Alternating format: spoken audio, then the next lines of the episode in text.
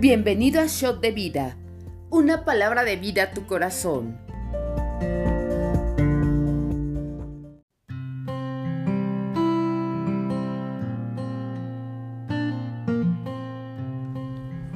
Bienvenido al devocional. Soy Heriberto Espinosa desde RN Central y el día de hoy comentaremos los capítulos 15 y 16 del primer libro de Corintios y el Salmo número 48. Además os declaro, hermanos, el Evangelio que os he predicado, el cual también recibisteis, el cual también perseveráis, por el cual asimismo, si retenéis la palabra que os he predicado, sois salvos, si no creísteis en vano, porque primeramente os he enseñado lo que asimismo recibí que Cristo murió por nuestros pecados conforme a las Escrituras, y que fue sepultado y que resucitó al tercer día conforme a las Escrituras, y que apareció a Cefás y después a los doce. Después apareció a más de quinientos hermanos a la vez, de los cuales muchos viven aún y otros ya duermen. Después apareció a Jacobo, después a todos los apóstoles, y al último de todos, como un abortivo me apareció a mí, porque yo soy el más pequeño de los apóstoles, que no soy digno de ser llamado apóstol, porque perseguía la iglesia de Dios, pero por la gracia de Dios soy lo que soy. Su gracia no ha sido en vano para conmigo. Antes he trabajado más que todos ellos, pero no yo, sino la gracia de Dios conmigo, porque o sea yo, o sean ellos, así predicamos y así habéis creído. Pero si predica de Cristo que resucitó de los muertos, como dicen algunos entre vosotros que no hay resurrección de muertos, porque si no hay resurrección de muertos, tampoco Cristo resucitó. Y si Cristo no resucitó, vana es entonces nuestra predicación, vana es también vuestra fe. Y somos hallados falsos testigos de Dios, porque hemos testificado de Dios que Él resucitó a Cristo, al cual no resucitó, sino en verdad los muertos no resucitan. Porque si los muertos no resucitan, tampoco Cristo resucitó.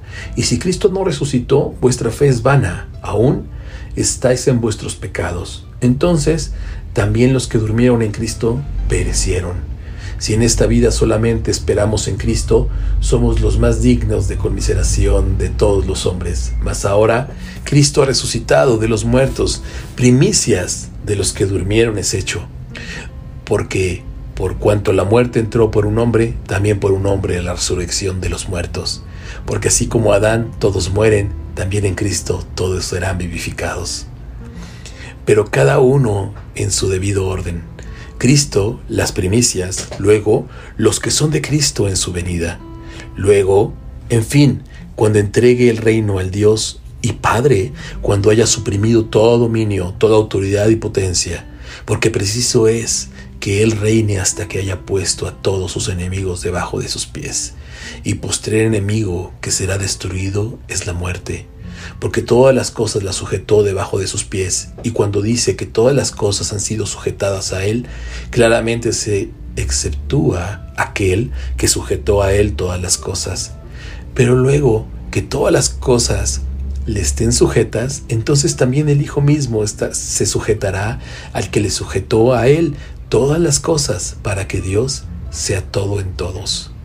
De otro modo, ¿qué harán los que se bautizan por los muertos si en ninguna manera los muertos resucitan? ¿Por qué?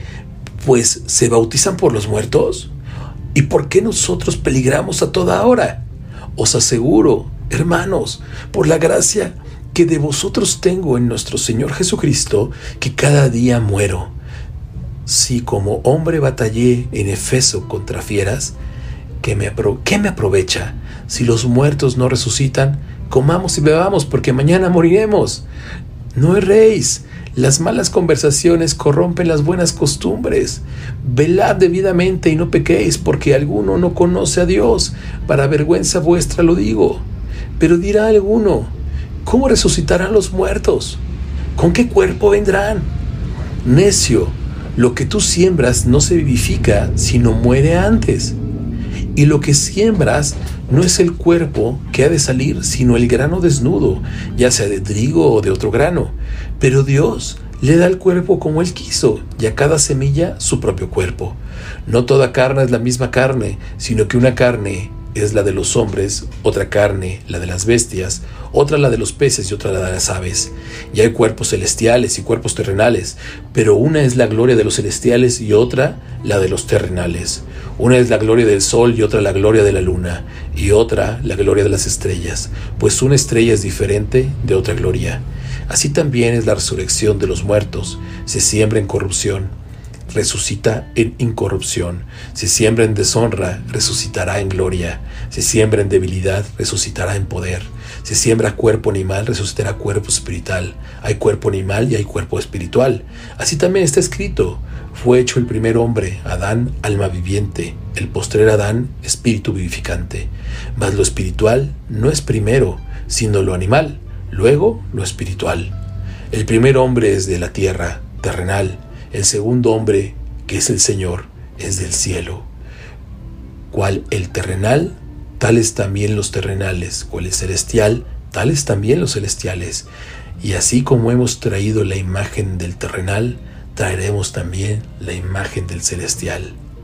Pero esto digo, hermanos, que la carne y la sangre no pueden heredar el reino de Dios, ni la corrupción hereda la incorrupción.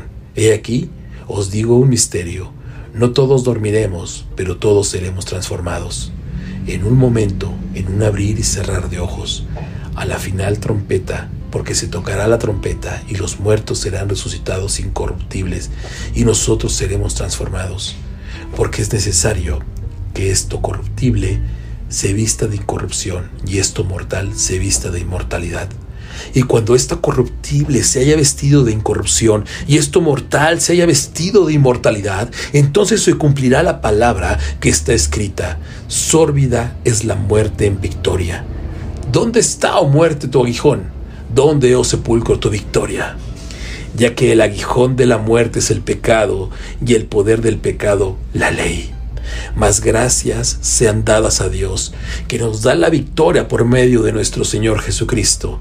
Así que hermanos, Estad firmes y constantes, creciendo en la obra del Señor siempre, sabiendo que vuestro trabajo en el Señor no es en vano.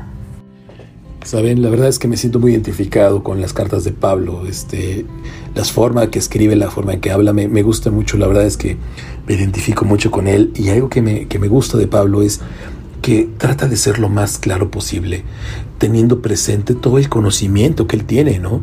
Ese conocimiento que adquirió siendo discípulo de Gamaliel, ¿sabes? Ese mismo talento, ese mismo, ese mismo conocimiento, ese don de, de palabra que tiene, ¿sabes?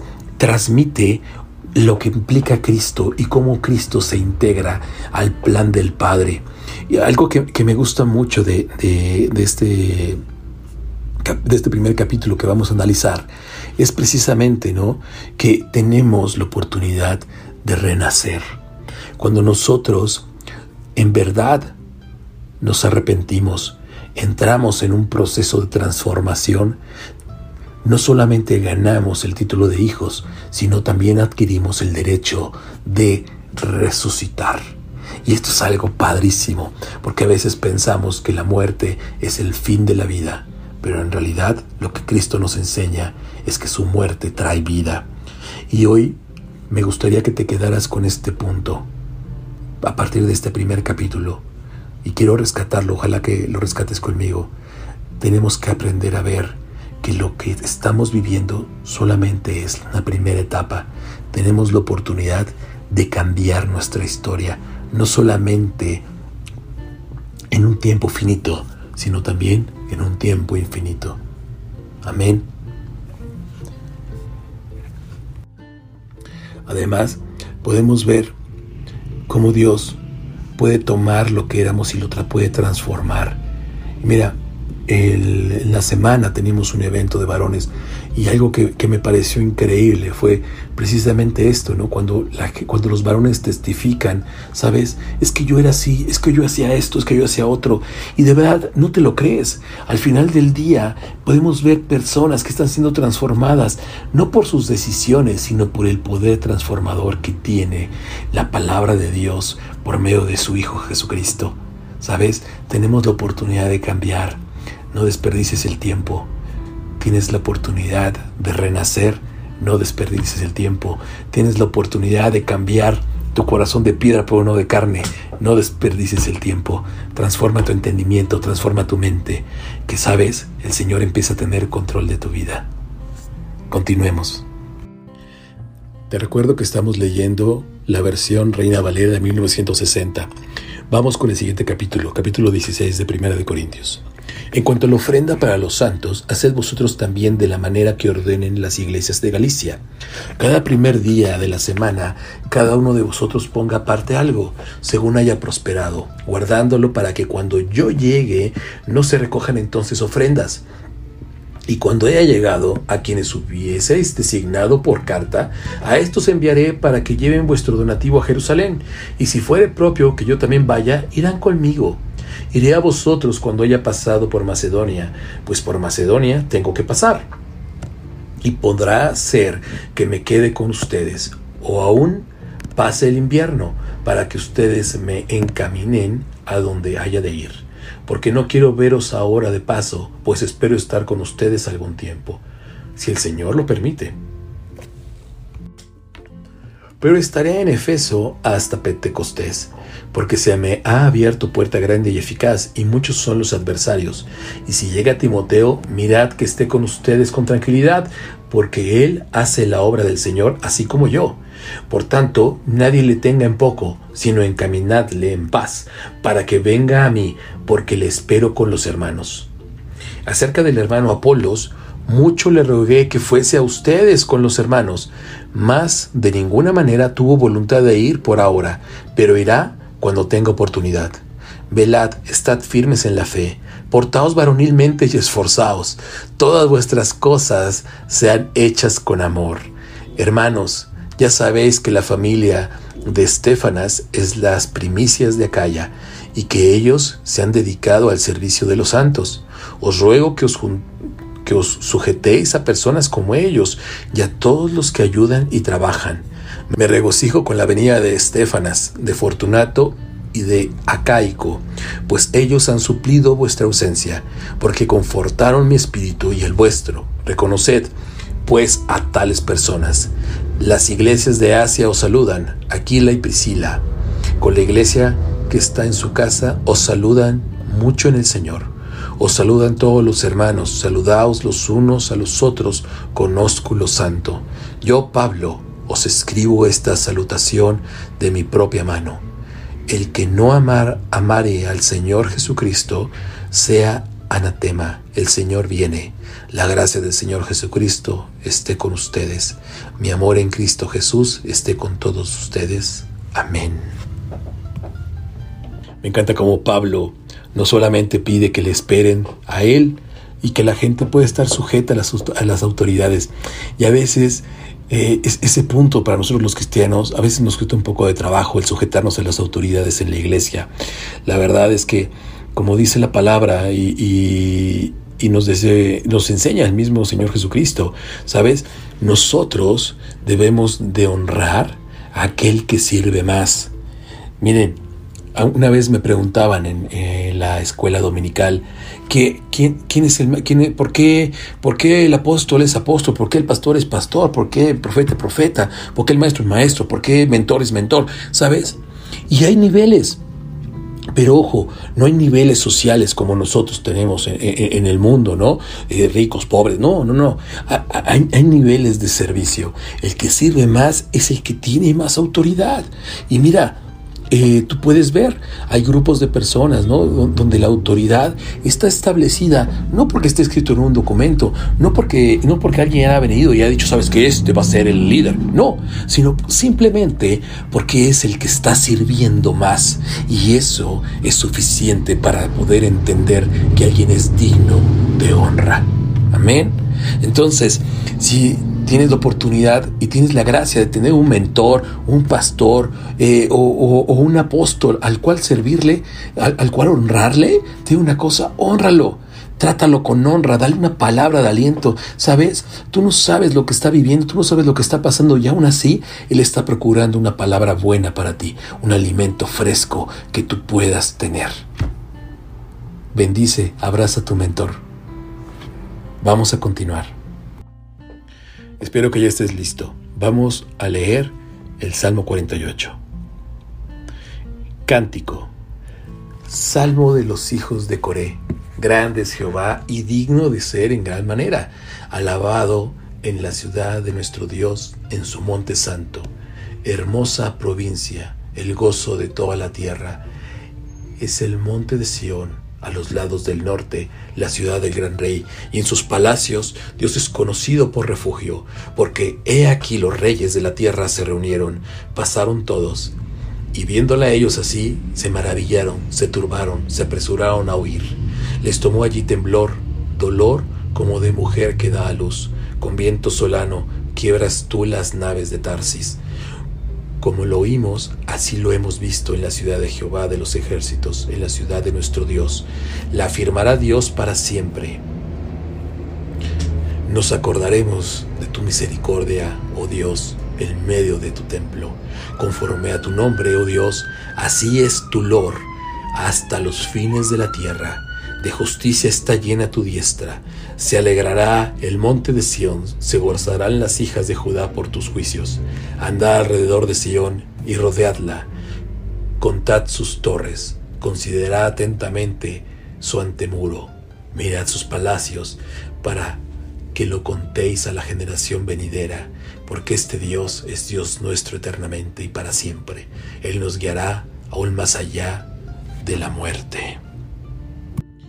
Cada vez que describen una ciudad en la Biblia, sabes, yo me emociono muchísimo porque empiezo a imaginar cómo es que sería, ¿no? Cómo es que sería el monte, cómo es que estaban eh, los muros, eh, las torres de las que habla la palabra, ¿no?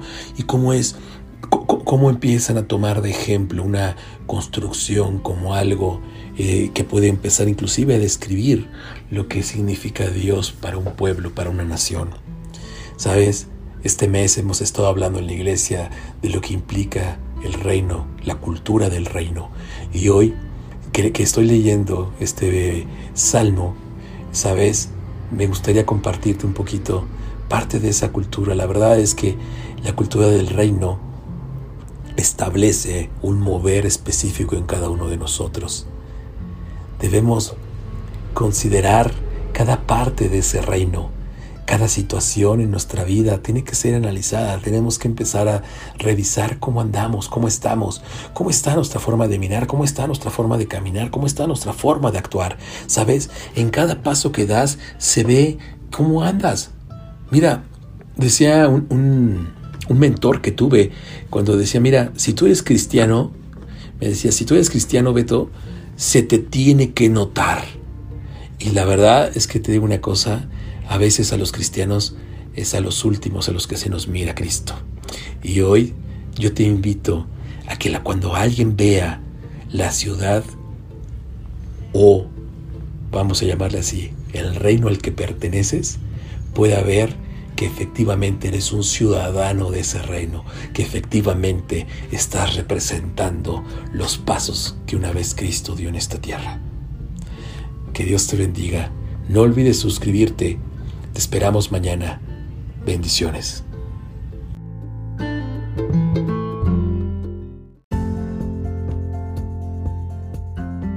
Conoce más en rnmexico.org. Yo soy RN México, amar, transformar, servir y enviar.